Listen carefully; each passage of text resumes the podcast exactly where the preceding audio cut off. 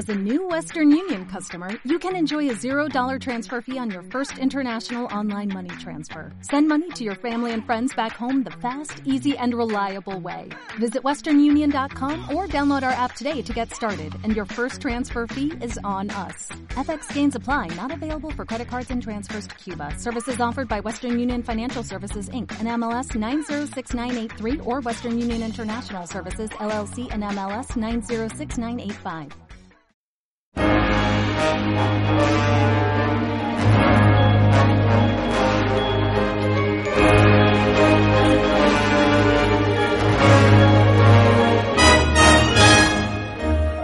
Y la sintonía da paso, como muchos de vosotros sabréis, a ILT Juegos, el programa de videojuegos de Sevilla Fútbol Club Radio. Durante la siguiente hora intentaremos hablar de videojuegos si no nos da un tabardillo, así que seáis todos muy bienvenidos.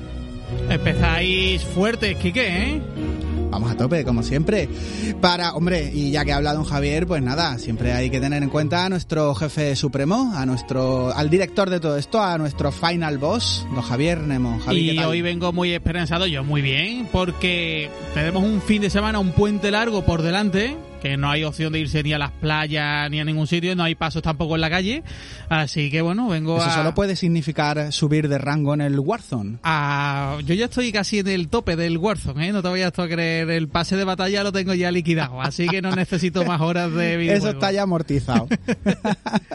bueno, eso bajo la... Arriba, Javi bajo la atenta mirada de, de, don Javier Nemo lo vamos a hacer.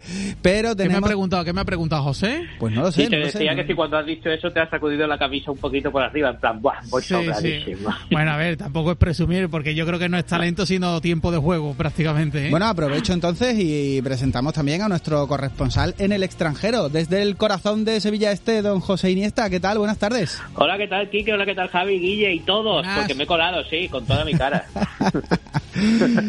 bueno, todo- todos estamos aquí para deseosos de escucharte y también tenemos eh, a don Guillermo Casado que eh, eludirá sus responsabilidades como padre durante la siguiente hora. Will, ¿qué tal?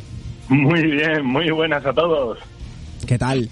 Y yo soy Quique Raro y nada, vamos a darle caña, sentaos, acomodaos, poneos cerca del cirio pascual, sentíos cómodos, bienvenidos, porque hoy tenemos un programa temático, ¿no, Will?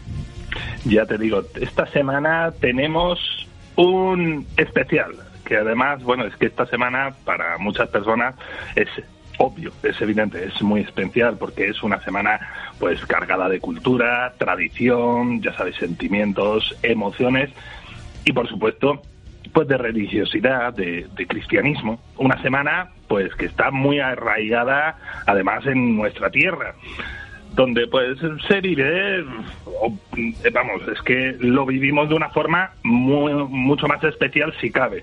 Aunque ya sabemos que estamos, pues eso, en estos tiempos convulsos que todo lo complican y han complicado. Pero en ILT Juegos, es decir, en esta casita, no vamos a entrar en las particularidades de esta Semana Santa bajo la influencia del COVID, ni tampoco en las, bueno, pues en las creencias religiosas de cada uno, entre otras porque esto, bueno, esto es un programa de videojuegos. Claro. Por lo que eh, sí que vamos a hacer es aprovechar esta semana, este sentir especial que resulta la Semana Santa, para llevárnosla a nuestro terreno y hacer pues un programa muy particular en el que vamos a abordar eh, y comentaremos y recomendaremos videojuegos, ojo, con temática religiosa. Y ya que nos ponemos, pues también temática religiosa, no solo cristiana. Y diremos, pues también, ojo, cómo podemos jugarlos. Así que bueno, empecemos, si os parece, por los videojuegos de temática cristiana.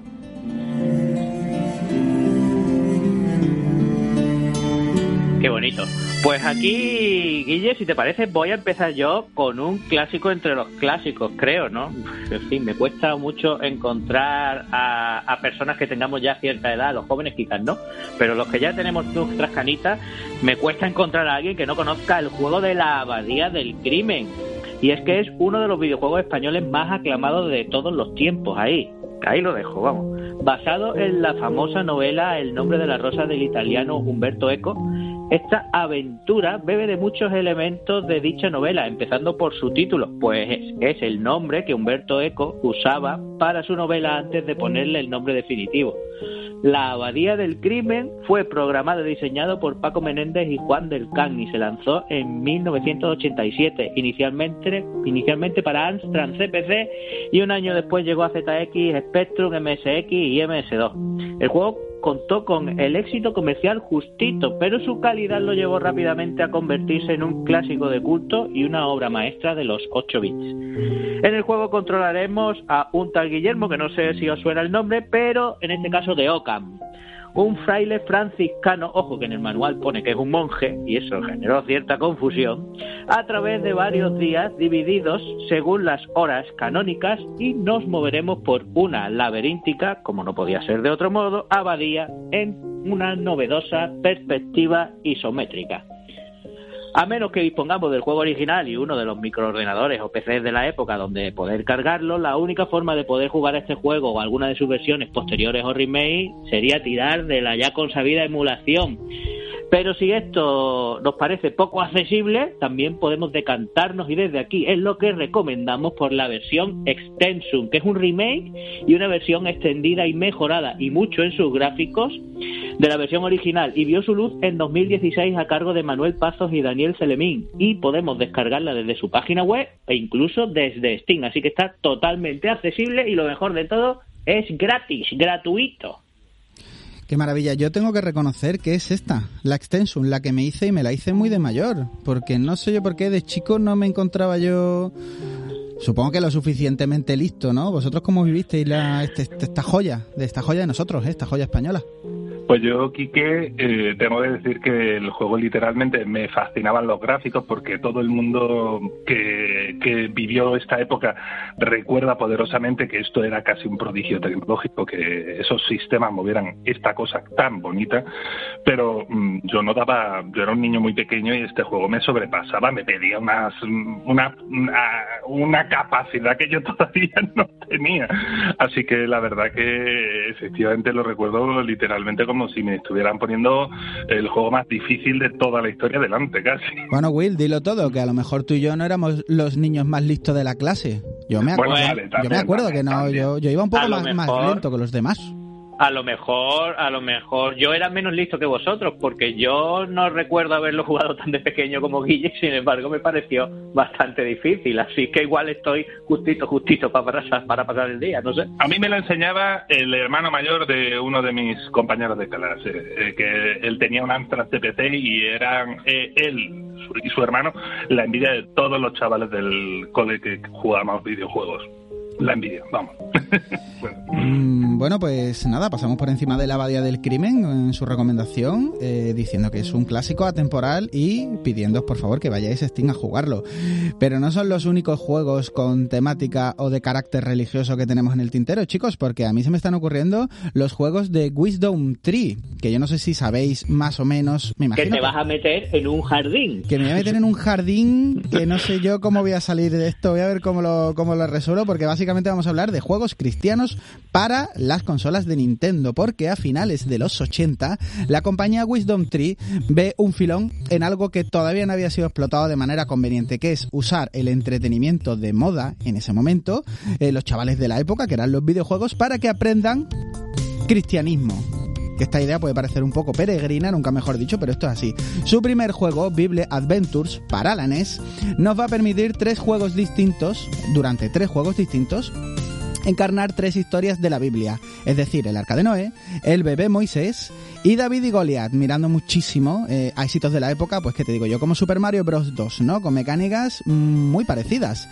Y a partir de ahí, la intención de la compañía, que esto yo creo que aquí entra el jardín, la intención de la compañía es clara, fusilar juegos de éxito de la época, pero reconvirtiéndolos para que fuesen mmm, cristianamente instructivos. Si es que ese concepto no me lo acabo de inventar, que no tengo ni idea.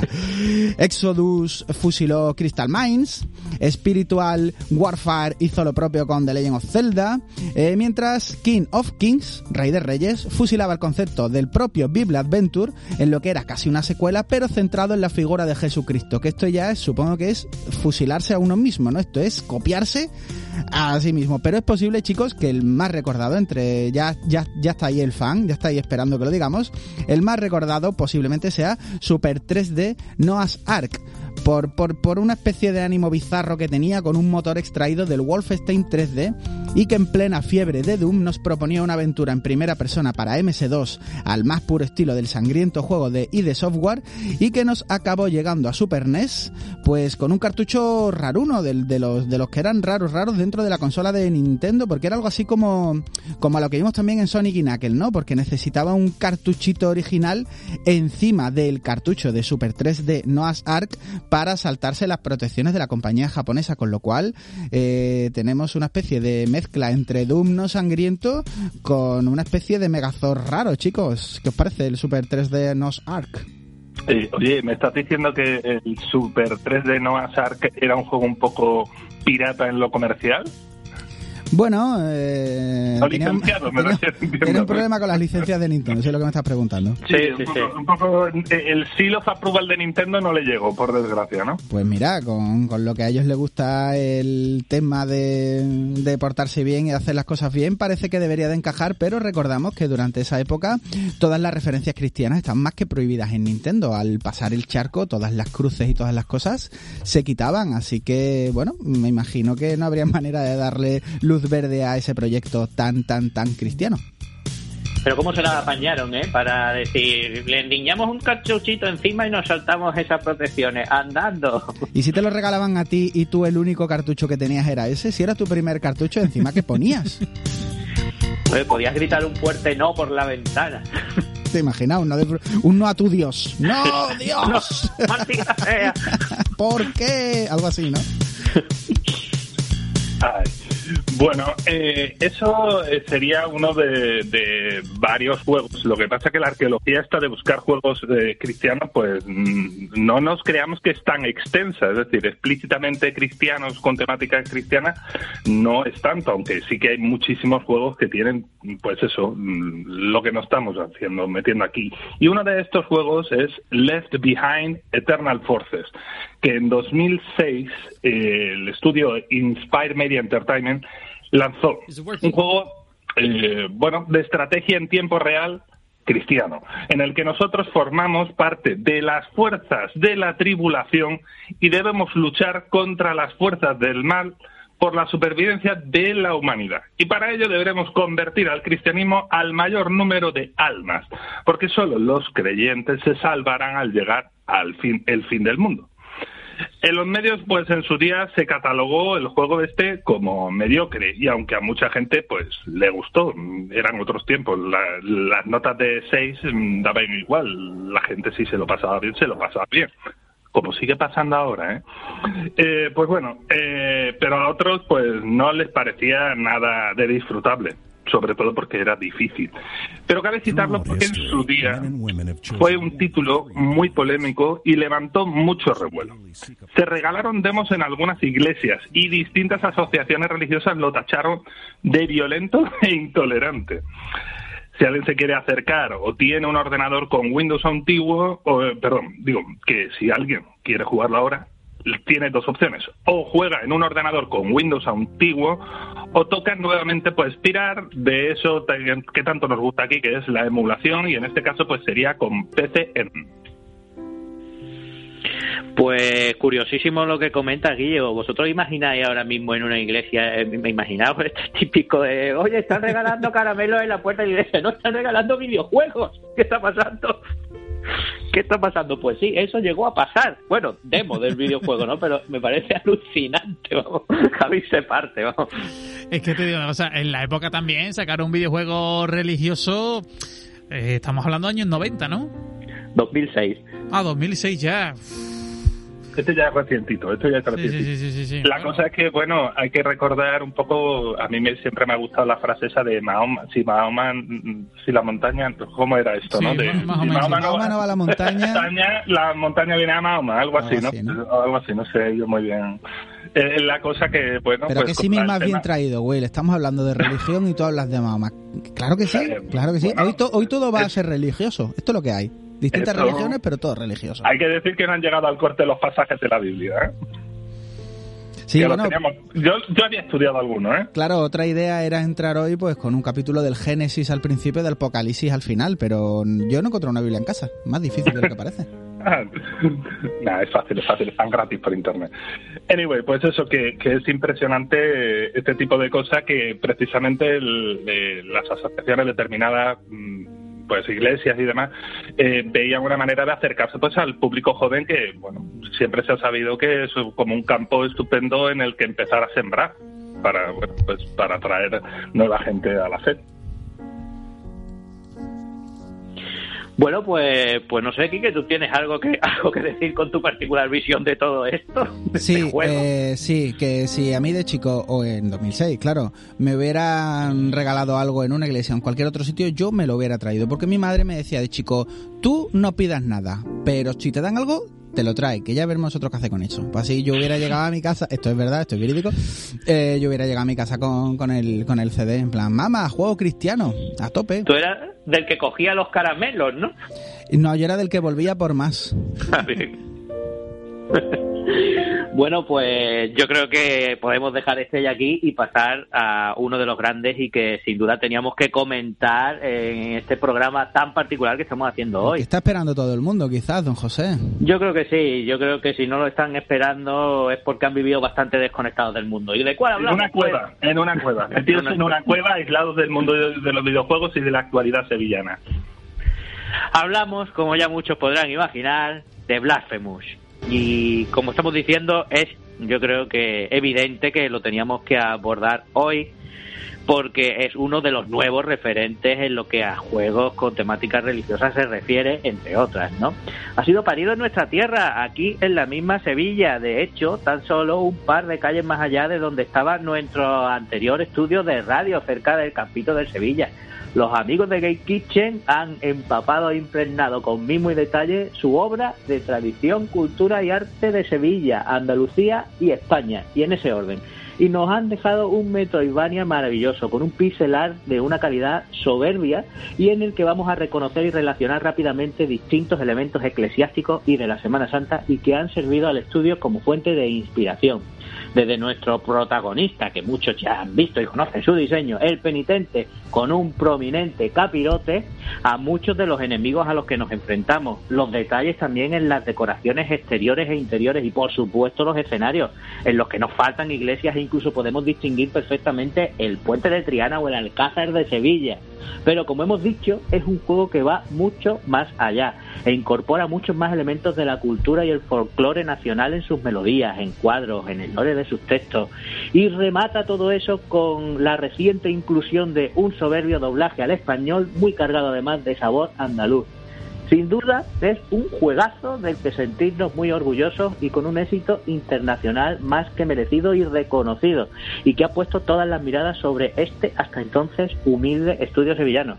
Sabemos que no hace falta decirlo, pero bueno, podemos disfrutarlo en la actualidad en cualquier plataforma de la anterior generación o en las nuevas gracias también a la retrocompatibilidad y esperamos estar, esperando estamos todos con ansia la llegada de la preciosa edición coleccionista entre los cuales creo que aquí el señor Raro se encuentra.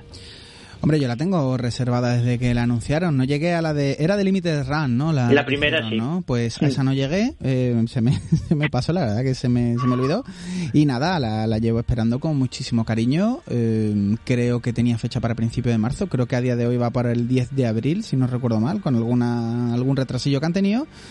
Y bueno, como hemos tenido aquí a. Yo que sé, hemos tenido aquí a todo el mundo. Hemos tenido aquí gente de Gate Kitchen, hemos, tuvimos al señor que hacía el artbook, tuvimos un montón de gente. Pues nada, a todas las personas involucradas en el proyecto, pues nuestro abrazo más cariñoso. Y hombre, es uno de los obvios para recomendar en Semana Santa, ¿no? Sin duda. Además, yo, yo subrayaría que esta gente han estado mm, dándole soporte al juego constante, eh, lo que has comentado del doblaje, pero que además recientemente pues sacaron un DLC que además tiene un crossover con otro Metroidvania de éxito que es Bloodstained. Así que bueno, mm, vaya tela a donde han llegado con el juego. ¿eh? ¿Qué desde el inicio se le veía muy interesado eh, al creador de Bloodstained ¿eh? en meter ahí algo. Le gustaba mucho la estética que tenía el juego. ¿Estáis hablando de Koji Garashi? De ese, de ese que no conoce nadie. Eh. Cuidado con Koji Garashi, ¿eh? Bueno, pues nada, venga, vamos a pasar desde juegos a... Vamos a dar un paso más, si queréis. Vamos a dar esta, este paso para adelante de juegos con temática religiosa o a veces cristiana y vamos a ir a juegos donde podemos realmente jugar a ser Dios, porque de un fuerte componente de lógico, pues nada, el siguiente paso yo creo que es el evidente, donde podríamos encarnar directamente a dioses, ¿no? Eso sí, de distintas mitologías, de distintos panteones, juegos de distintos géneros. Vamos a intentar cubrir todos los paladares posibles.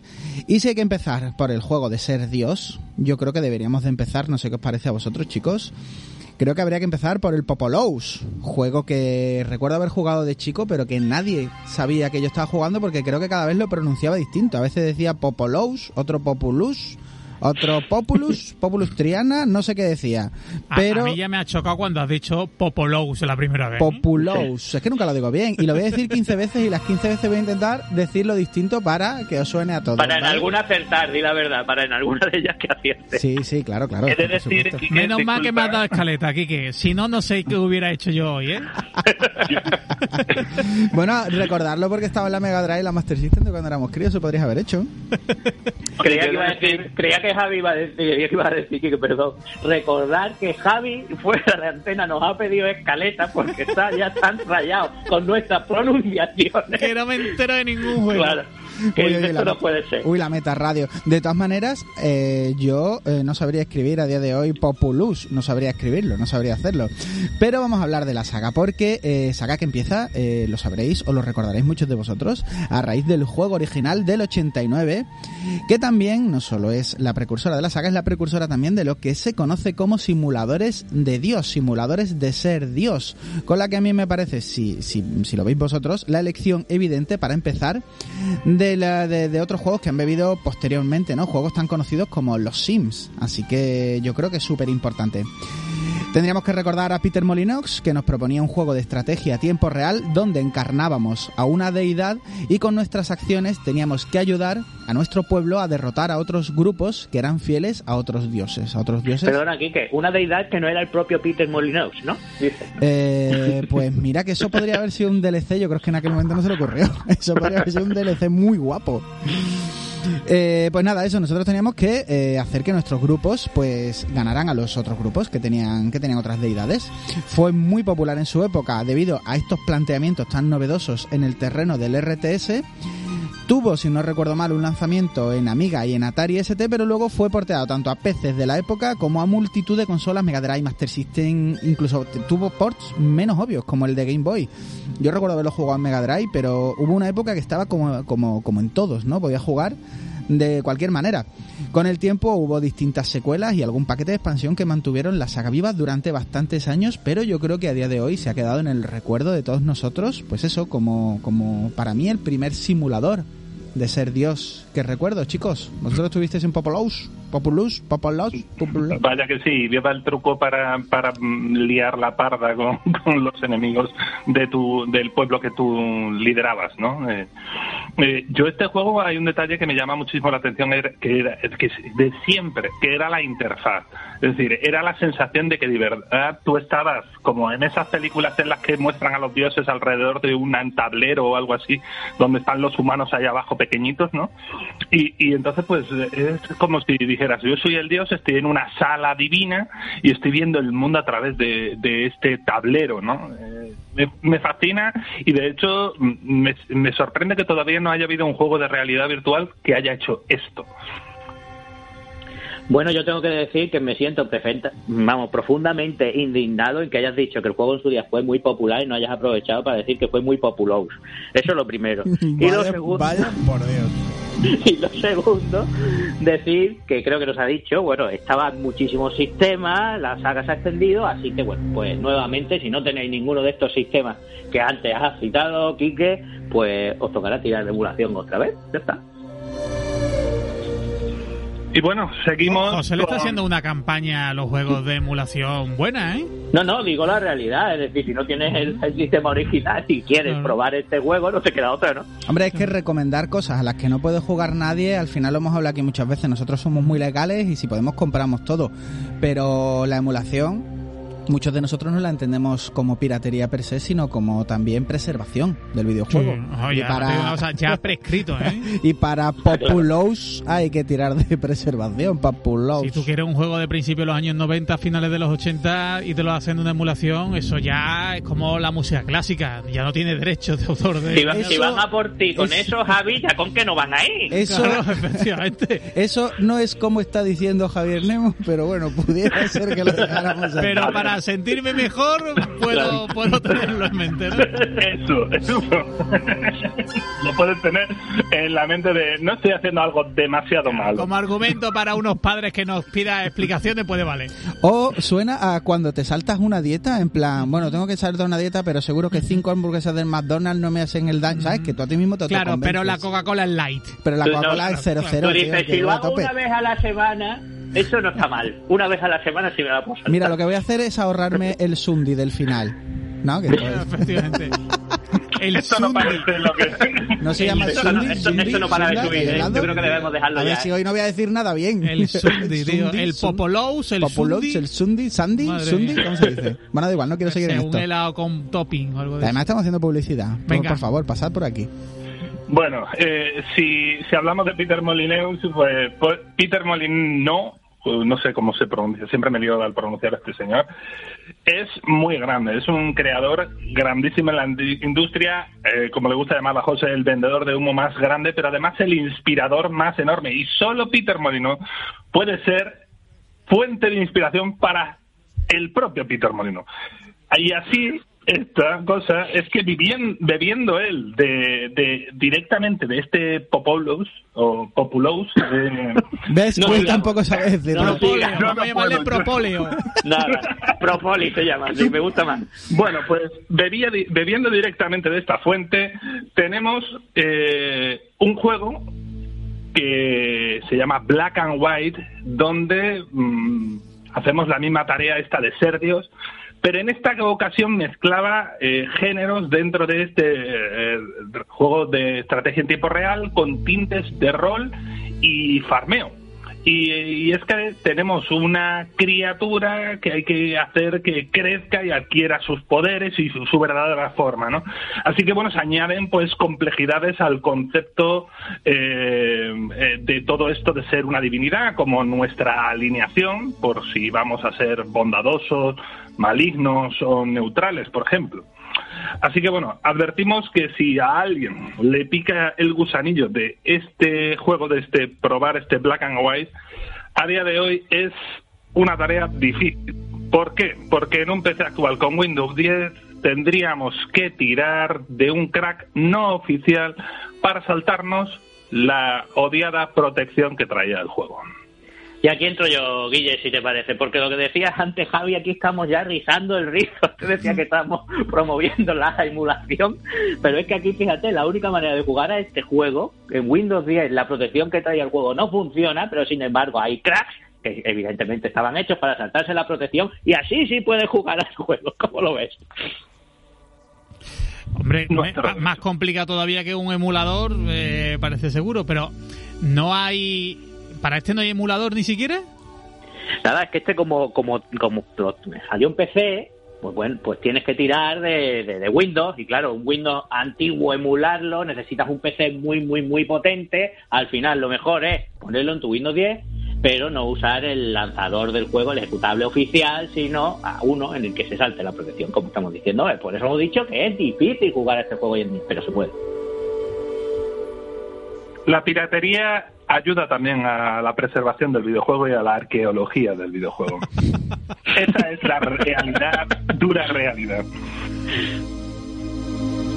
No tengo nada que aportar en este tema, así que continuad, ¿eh? Solo puedo decir cosas negativas. Creía que iba a decir algo de, lo, de los CD Spring con su día, pero no, bueno. No, no, no, el chiquillo del físico no, no, le está recorriendo un escalofrío fuerte ahora mismo. Bien, bien. Bueno, pues voy a pasar yo a, a, uno de mis juegos preferidos de todos los tiempos. Y sé que soy un incomprendido, pero bueno, ya está. Yo soy así en todos los aspectos de mi vida, así que ¿qué más da por uno más? Asuras Blast. Se lanzó en PlayStation 3 y Xbox 360 allá por 2012, por lo que es relativamente fácil de encontrar a día de hoy. En el juego encarnamos a Asura, que es un semidios al cual han traicionado sus compañeros y que descubre que puede usar toda esa ira desatada fruto de la traición para acabar con sus enemigos y por supuesto sus traidores. Tiene una estética y estilo manga anime y elementos budistas e hinduistas y nos encontraremos en el juego con mecánicas beaten up y batallas cargadas de QTE que fueron lo que no acabó de convencer a muchos, contra enemigos gigantescos y épicos. Y todo esto al son de una banda sonora con algunos temas que a mí me parecen absolutamente brillantes. El juego, además, era una colaboración entre CyberConnectus y Capcom, y esto dio lugar a DLCs muy locos, como por ejemplo Batallas en la Luna contra Ryu y Akuma de Street Fighter. Pero otra de las cosas que le hizo mal fue precisamente ese tema de los DLC, ya que fue este un título más de la época en el que tuvimos que pagar un extra para poder ver el auténtico final del juego que estaba ahí en un DLC. Recomendamos encarecidamente, por lo menos lo hago yo, eh, que si a alguien le gusta el manga anime se acerque al juego porque yo creo que lo va a disfrutar mucho, la verdad. Y si lo vais a hacer en PS3, además os recomiendo que compréis cuanto antes los DLC porque igual dentro de poco cierran la historia ya no solo ya no solo para mm, comprar cosas nuevas sino para descargar las que ya tengas así que si no lo tienes y lo quieres disfrutar compra este DLC cuanto antes porque igual dentro de poco no podrás hacerlo DLC, don José, que si no recuerdo no eran especialmente baratos. ¿Puede ser? No lo eran, no lo eran. Es que, a ver, mm, yo qué sé, a mí el shonen que me proponía Asuras Graz me resultaba divertido, pero al rato me resultaba repetitivo y solo llegué al final porque me habían prometido que estaba allí Ryu y Akuma, si no yo creo que me hubiera costado más llegar, ¿eh? o incluso a lo mejor no lo lograba. Yo el juego me lo, me lo planteé como una película interactiva, a pesar de que tiene momentos en los que puede ser un pelín exigente en algún enfrentamiento, a pesar de ser eh, la mayor parte del tiempo quick time events, ¿no? Eh, pero yo, lo, eh, yo cuando me acerqué al juego yo dije, me voy a meter en una película interactiva y voy a vivirlo como el que se ve una serie de televisión. Y tío, yo lo gocé, pero a lo grande. Y la banda sonora de este juego es que es súper mega épica. Yo no sabría dónde meter los halagos um, que tengo para, para la obra maestra que me parece a nivel sonoro el juego. Me parece una pasada, una chulada. Es que casa increíble y, y, bueno, te lo juro, para mí es como uno de los mejores animes que me he visto, solo que un poco breve, obviamente, pero es un anime. Yo que estoy ahí, Guille, estoy como tú. Mira que qué bonito lo que suena. Estoy como tú porque yo los otros juegos de CyberConnect los cogí más tarde que este y yo sentí exactamente eso. Pues que estaba jugando por primera vez de verdad a, a un anime o a un manga. Es verdad que había jugado a muchos juegos pasados en manga y en anime entonces y multitud de juegos de Dragon Ball. Pero esta es la primera vez que yo creo que, que, que pensé, esto ha ido un pasito más allá. Y, y, nada, yo creo que no solo lo pensé yo, ¿no? Porque bueno, esta gente hicieron muchos juegos de, de Naruto y, y, los juegos de Hack, así que algo en ese aspecto tenían que hacer bien, la verdad. Mira, yo si os compro algo que os lo compro todo, por supuesto que sabéis que os quiero y os lo compro todo, lo que sí os puedo comprar es ese detalle como artístico, esa manera que tenía como de pintar las tramas, como de acercarte al manga, que bebía muchísimo de aquel entonces tan famoso o tan celebrado, el Street Fighter 4, ¿no? Esas, esas sombras, esa manera de presentarlo, que era polígono, pero en algún momento parecía una especie de dibujo en 2D manga con tramitas. A mí eso me pareció fantástico. Así que al menos por eso, más que recomendable. Bueno, y así una última cosita que voy a decir ya como curiosidad. ¿Qué nos queréis acercar al juego? Bueno, pues aún así podéis conocer al personaje de Asura eh, a través de una skin que llegó para Street Fighter V de Kage, que tiene ahí su skin con sus bracitos y sus cosas, muy chula. ¿Pero es Kage o Kage? es Kage, Kage. Que es suena, el suena muy mal aquí, pasado. pero es así, es así. ok, bueno, pues entonces vamos a pasar y de un juego, bueno, eh, moderadamente descatalogado que habría que buscar en el mercado de segunda mano, vamos a pasar a un juego que es muy, muy, muy sencillo de encontrar y de hoy. Vamos a pasar a Okami. Okami es el acercamiento, que banda sonora más preciosa me acabo de poner Don Javier. Okami es el acercamiento del gran Hideki Kamiya eh, Hideki Kamiya, recordad, la figura central de Platinum, el señor este que no creo que nos debe un bayoneta, pues es su acercamiento a la teología de su país de origen, donde tendremos pues la oportunidad de controlar a Amaterasu, la diosa del sol, en el sintoísmo representada como un precioso lobo blanco que deberá restaurar la belleza en el mundo con la ayuda de un pincel celestial. A que parece que me acabo de inventar el argumento. Pues no, era justo este. Así que podéis acceder al juego original de PlayStation 2 del 2016. Pero si no tenéis la oportunidad, recordad que ha sido porteado y ha sido reeditado en distintas ocasiones y en distintas plataformas debido a su, a su popularidad porque es un juego muy muy bueno. A día de hoy pues los podéis disfrutar sin problemas en su versión HD, tanto en PC como en Switch, como en Play 4 en One o en la nueva generación gracias a la retrocompatibilidad. Así que nada, es un juego muy accesible a día de hoy y no solo accesible, sino que sigue siendo tan divertido como el primer día y sigue siendo tan precioso como la primera vez que lo que llegó a las tiendas y va a ser raro que nos encoja un poquito el corazón en algunas partes de, su trama y de sus momentos, chicos.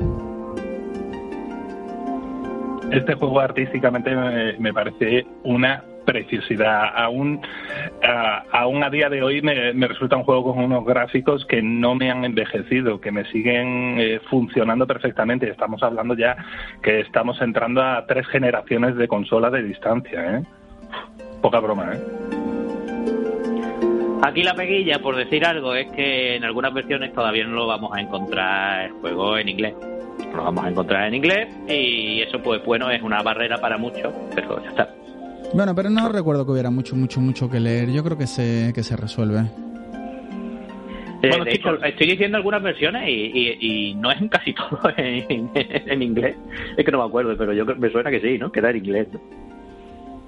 Yo creo que había que tirarle traducciones, ¿no? Para, para ponerlo en español. No sé, no me acuerdo bien, pero me suena que por ahí van los tiros. Pues mira que yo jugué, tengo la de One, si quieres, lo, lo miro cuando llegue a casa y me quiere sonar que estaba traducido, ¿eh? Pero bueno, es verdad que lo que tú dices, recuerdo la, la original y me quiere sonar que estaba en, en inglés, es verdad. Mm. Bueno, eh, el siguiente título que tengo aquí en la lista, que, me encanta que me haya tocado a mí esto en el reparto de guion, ¿eh? Eh, es un título en el que encarnamos a un tremendo personaje. Conoceréis todos, bueno, la saga God of War conocidísima pues saga de juegos exclusiva de las consolas PlayStation y creada pues por el estudio Santa Mónica en la que bueno no nos vamos a parar en absoluto a hablar de ello porque, bueno, todos sabéis que manejaremos al todopoderoso este Kratos en su imparable carrera de violencia explícita en convertirse en dios de la guerra y en ajustar las cuentas con el resto de dioses del panteón grecorromano primero y del nórdico después, ojo, que es que vaya tela hasta donde nos ha llevado el señor Kratos. Y no nos vamos a parar porque, bueno, aunque bueno, conocéis de sobra la, a Kratos, todo el mundo lo ha visto mencionado en todos lados, es un juego que es que vende como churros, es importantísimo. Y bueno, y es que God of War Ragnarok mm, pues va a venir en algún lugar del futuro próximo y bueno, mm, convendremos pues eso, que el fantasma de Esparta lo que pide a gritos aquí, aquí pide a gritos, esto no es una reivindicación, esto va a ocurrir, pues esto va a tener un, un especial de ILT. Pues sí, Guille, porque además Kratos, lo que hemos jugado toda la saga, lo sabemos, se resiste a morir. Y entonces nosotros tenemos que acompañarlo en su cadena del éxito de violencia hacia donde, hacia donde él vaya. Pasamos a un juego totalmente diferente, Age of Mythology, otro juego de RTS, estrategia en tiempo real. Cuenta con mecánicas muy similares a la saga de Age of Empires, lo que hace que se le considere un spin-off Y en lugar de basarse en la historia de la humanidad, pues se centra en la mitología y, y leyendas egipcias, griegas y nórdicas también. Es un juego muy recomendable y el que quiera y le interese puede hacerse con él a día de hoy en Steam en su versión Extended Edition. Estamos viendo un montón de, RTS, de, de juegos en estrategia en tiempo real. Vamos a pasar, si queréis, a Mesía del año 2000, donde los chicos de Shiny Entertainment, que venían de petarlo muy fuerte dos años antes con MDK, lanzaron este juego de acción y aventura con estética como, no sé, Cyberpunk, supongo, en el cual encarnamos a un ángel, a un ángel chiquitito que se llamaba Bob, que es verdad que no es un dios, pero como era el mismo dios quien nos encarga, pues, la tarea de salvar el mundo, pues yo creo que entra, ¿no? ¿Cómo podríamos hacerlo? Pues la forma sería pues poseer a todo tipo de personas para poder usar sus habilidades, algo que ya no sonaba en el, por ejemplo, en el Omicron de Nomad Soul, que si no recuerdo mal era de David Cage. Pero bueno, ahora tendríamos que hacerlo con otro tipo de personas, ¿no? Eh, no nos podemos parar, pero fue un proyecto tortuoso, bastante arriesgado con novedosas mecánicas, que costó sacarlo para adelante. Menos mal que teníamos ahí a Dave Perry, el señor que hizo, pues yo que sé, Edward Jean o el Aladdin bueno y este señor logró echarlo para adelante. Es verdad que la crítica lo trató de forma desigual y los temas que tocaba pues tampoco le hicieron favor al juego porque bueno, entraban en ese terreno donde la gente a lo mejor pues se ofendía un poco y levantaban un poquito de ampollas. Pero lo cierto y verdad es que era un juego muy innovador de su época y muy divertido y que a día de hoy sigue sorprendiendo en cuanto a su ambientación. Pues nada, si queréis acercaros, nosotros lo recomendamos muchísimo, el juego a través de Steam, pues mm, podéis hacerlo porque es incluso compatible con el Windows 10. Bueno chicos, eh, esto estamos hablando de juegos en los que encarnamos deidades o seres casi divinos, ¿no? Eh, pues bueno, eh, este sería un bloque de juegos que tenemos aquí, pero tenemos otros juegos en el que, bueno, tocamos esta temática con algo igual o más interesante si cabe, juegos en los que encontramos pues diferentes elementos y referencias religiosas pues ya de todo tipo.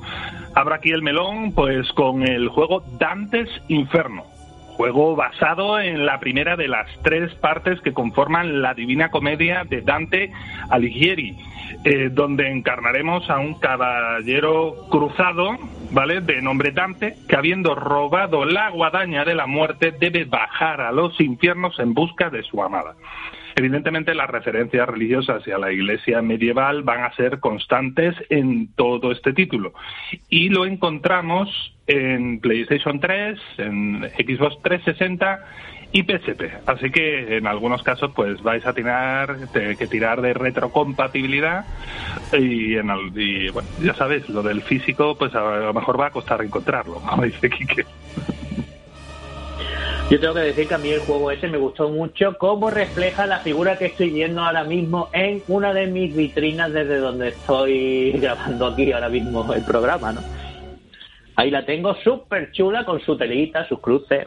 Me encantó, la verdad es que me Hemos dicho que el juego era retrocompatible, Will, pero yo no sé si es retrocompatible en 360 y claro, como en Play 3 no se puede, pues yo no sé si sería más difícil de encontrar de lo que parece, ¿eh? A, mí me suena que, puede estar en PlayStation Now también, pero, ah, bueno, pues mira, lo voy a mirar ahora en un de estos y... Pues me gusta que lo digas, porque a mí Play, PlayStation Now pues, me vas a matar, pero no se me había ocurrido. Bueno, vamos a pasar a, otro de los juegos increíblemente conocidos, que es Darksiders, con cuatro entregas que, componen toda su saga y que están protagonizadas por distintos jinetes del apocalipsis. Tiene referencia a ángeles y demonios también, a finales del mundo y, y otras referencias más de carácter cristiano que se mezclan con un mundo de fantasía medieval pues, que parece salido de la oscura mente del artista americano Joe Madureira. ¿Dónde podemos encontrar la saga de las? Pues en un montón de sitios, en PC, PlayStation 3 y Xbox 360, pero de ahí en adelante. Muy chulos los Darksiders. Recuerdo haberme lo pasado muy bien, pero si hablamos de Darksiders, yo no sé por qué, eh, creo que la temática se me antoja parecida. Yo creo que habría que hablar de la saga Diablo, que bueno, que es verdad que tiene una temática como parecida a la anterior, pero infinitamente más reconocida en calidad por los aficionados.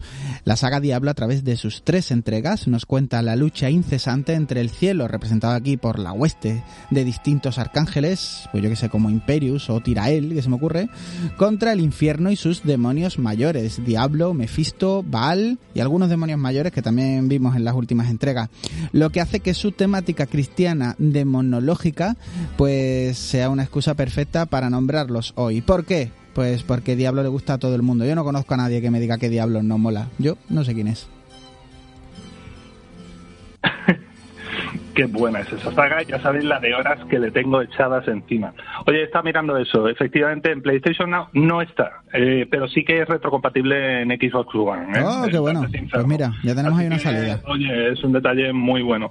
Eh, hay que mencionar que servicios como PlayStation Now, que han permiten algunos juegos que no son retrocompatibles, pero tienen esta posibilidad de jugarlos, y alguno que hemos mencionado por ahí arriba también se puede jugar por PlayStation Now. Es las cosas estas de mirar la lista del catálogo que tienen y, claro, y, uno se encuentra sorpresas y además todos los meses suelen añadir algún que otro título. Y que algunos de nosotros, si no nos dice PlayStation no, a mí por ejemplo no se me hubiera ocurrido, como para dentro de las posibilidades, ¿no? Para encontrar juegos antiguos.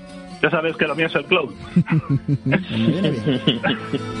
Bueno, pasamos de, de, esto que es verdad que a mí la, el dúo esto que habéis hecho como ese paralelismo entre Darksiders y Diablo, a mí a mí los dos juegos me evocan cosas muy similares. Fíjate que y aún así son géneros bastante distintos ¿eh? en muchos aspectos. Pero yo les tengo como en un paquete. Si me gusta Diablo también me ha gustado Darksiders. No no los puedo separar. Pero vamos a pasar a a uno de los grandes que, bueno, lo mencionamos aquí, que es la saga Castlevania, bueno, los Castlevania en general y también Bloodstained en particular también.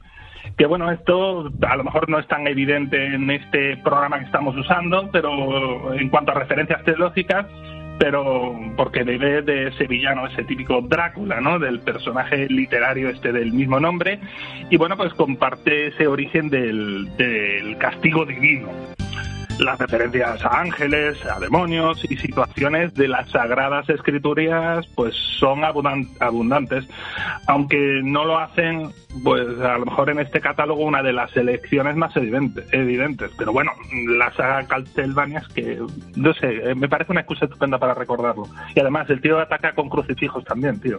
No sé, temática Yo creo que está metida. Elementitos hay, ¿eh? Propongo no hablar de más nada para que siga sonando en antena el resto del tiempo la sintonía de Vampire Killer, ¿no?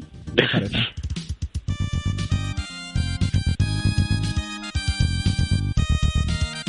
Bueno, la saga Castlevania nos acompaña pues ya desde la mítica Famicom Disk System y podemos encontrar pues numerosas formas y recopilatorios para jugarlos a día de hoy. Y también pues bueno, Bloodstained está en, eh, pues eso en PlayStation 4, en One, en Switch y PC. Vamos, en todas partes. Esto esto se encuentra. Y bueno, pasamos de uno que tiene sus referencias y toquecitos, pero como habéis dicho, igual no es tan evidente a uno que yo creo que sí lo es, ¿no? Que es la saga de Assassin's Creed porque nos propone una guerra interminable a través de la historia entre templarios y asesinos por artefactos sagrados que más tarde descubrimos que pertenecen también a una civilización anterior. Y no vamos a entrar mucho en la historia, pero yo creo que hay un momento muy determinado que más referenciado el, por ejemplo, el cristianismo no puede tener, ¿no? Pero bueno. no, hay, José, no hay nada más cristiano que, que una guerra santa. Pero yo además hay un particular momento de que, en fin, que tampoco quiero entrar ahí porque no quiero no quiero hacer spoiler por si alguno todavía no no, no se ha jugado esta saga que, que lo dudo, pero bueno, alguno de ellos creo que ha tenido que caer. Pero bueno, ¿Qué tenemos, ¿Cómo tenemos este juego, manera de jugarlo hoy? Pues muchas formas, muchas formas, porque los numerosos títulos de la saga y spin-off han ido llegando de muchas maneras para acercarnos a, esa IP y, si no salen en algún recopilatorio, de alguna manera por retrocompatibilidad, en alguna de las consolas vamos a poder tirar. Y si no, en PC están todos, así que maneras tenemos. Sí, que además que es una saga que yo creo que los que solemos jugar a videojuegos hemos probado todos, ¿no? no creo que quede casi nadie por probar Assassin's Creed. De, de Assassin's Creed vamos a dar el salto, de fe en este caso, eh, a Far Cry 5, porque queremos también ver eh, la religión pues como usada mal, ¿no? Far Cry 5 nos traslada a Hope, Montana, donde un culto religioso llamado Puerta del Edén, dirigido por el predicador Joseph Seed, es en secreto una especie de facción militar que controla el pueblo y seremos nosotros, encarnando al alguacil del sheriff, el encargado de resolver la situación mientras el jugador reflexiona sobre el peligro de las sectas religiosas. Lo podemos encontrar en la generación anterior, en PlayStation 4, Xbox One, PC y creo que está en Stadia, ¿no, Will? Sí, sí, también, también, también. Aunque algunos se, lo toman de aquella manera, en Stadia salen juegos, ¿eh? no, salir, salen, salen. Ay, ay. Bueno, eh, pasando de, de, género, de eh, otro juego que tenemos aquí es el Horizon Zero Dawn. Aquí este juego nos traslada a un futuro distópico regido por máquinas donde los humanos han vuelto a sociedades tribales, una, regresión, una regresión social, ¿no? Lo que nos permite ver distintos grupos con no solo distintas costumbres, sino también con distintas creencias y pues también ese cambio en la interacción entre ellas, haciendo de la religión uno de los pilares en los que se apoya la narrativa del juego. De cómo es tratada la religión en, Horizon Zero Dawn, eh, a pesar de ser un juego de exploración, caza y acción, se han escrito ríos de tinta. Y una referencia que tenemos es el extenso artículo que Alberto Venegas Ramos dedicó en el primer número de la revista Manual hace ya tres años, ojo, y, eh, y sobre el aspecto pues religioso de este juego que desarrolló Guerrilla Software. Pues es que esto no era una cosa mm, tratada trivialmente y bueno, yo desde aquí yo os recomiendo la lectura porque ojo, este primer número se encuentra gratis online, así que si os pica la curiosidad de entender un poquito por qué mencionamos aquí Horizon Zero Dawn, os referencio a este artículo. Como curiosidad, decir que también algunas inteligencias artificiales que aparecen en el juego tienen nombres de antiguas deidades, lo que hace pues explicitar un poquito las conexiones evidentes religiosas. Lo pueden disfrutar pues los poseedores de una PlayStation 4 y por ende mm, por retrocompatibilidad también los de PlayStation 5. Pero es que hace unos meses, y esto sí que llegó un bombazo como sorpresa, también llegó a PC. Con mucho retraso con respecto al lanzamiento de Play 4, pero oye, en PC está y muchos suspiros hay porque si ha llegado Horizon Zero Dawn, que más no llegará, ¿no? Ah, ah, ah, solo de pensarlo me emociono, José. Solo de pensarlo me emociono. Bueno, también llegó el juego de Kojima, ¿no? Que al principio era un pelín exclusivo y luego era menos exclusivo. Sí, sí, sí. sí. Lo que pasa es que llegó tarde, pero porque Sam Portes Bridges mm, venían dando. Por eso llegó más tarde. Bien, bien. Tenía mucho peso, ¿no? Estaba en reparto. Sí, sí, sí, tenía cosas que hacer, tenía cosas que repartir. Bueno, vamos a, si os parece, a una cosa un poquito más retro, Kid y Carus, donde encarnamos a Pete, un ángel al servicio de la diosa Palutena, que es la diosa de la luz. Y con nuestro arco mágico debemos derrotar a Medusa, que es la diosa de la oscuridad. En su sencilla mitología de diosas y ángeles vamos a poder ver reflejado parte de contexto cristiano.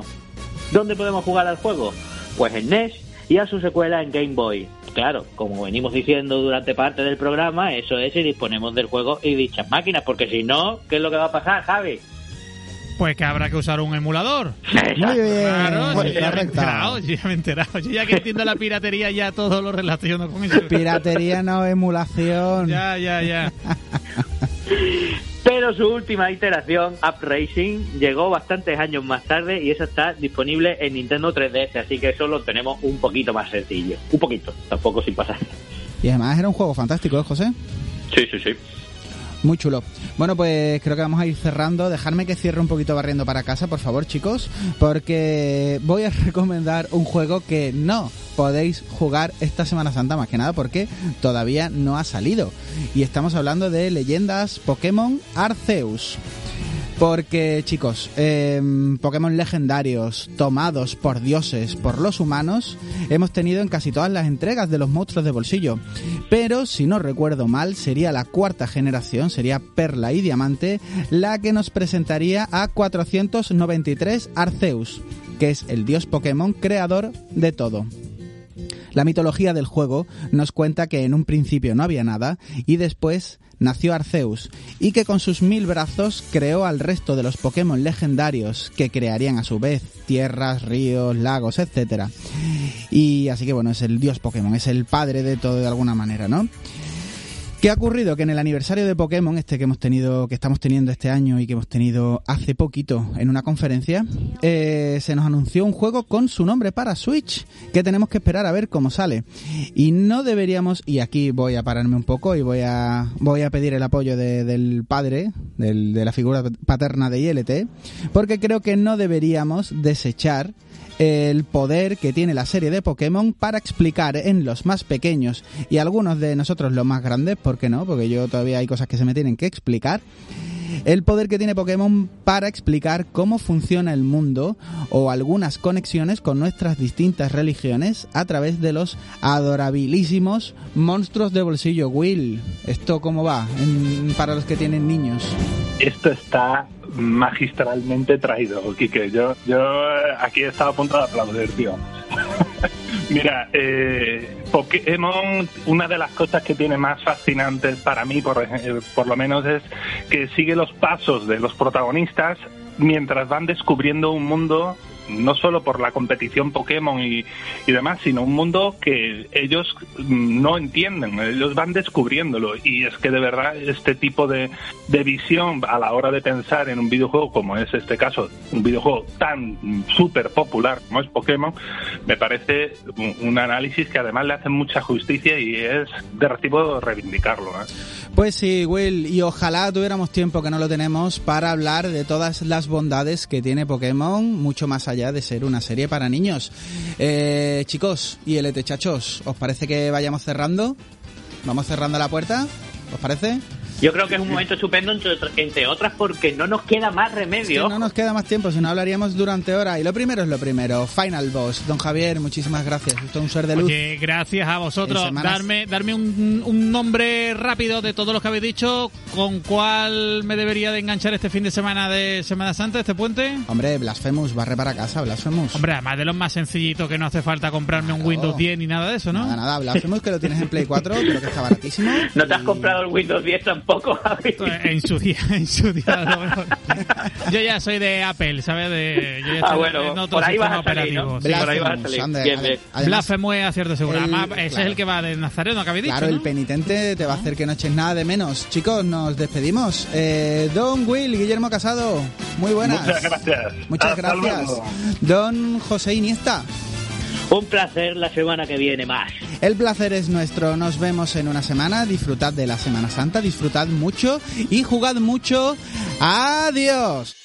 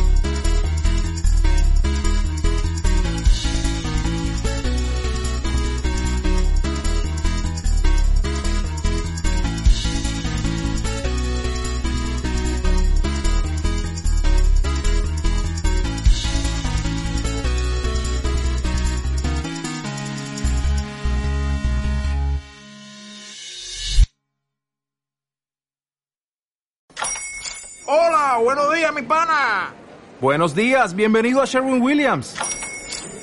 ¡Ey! ¿Qué onda, compadre? ¿Qué onda? Ya tengo lista la pintura que ordenaste en el ProPlus app. Con más de 6.000 representantes en nuestras tiendas listos para atenderte en tu idioma y beneficios para contratistas que encontrarás en aliadopro.com. En Sherwin Williams somos el aliado del PRO.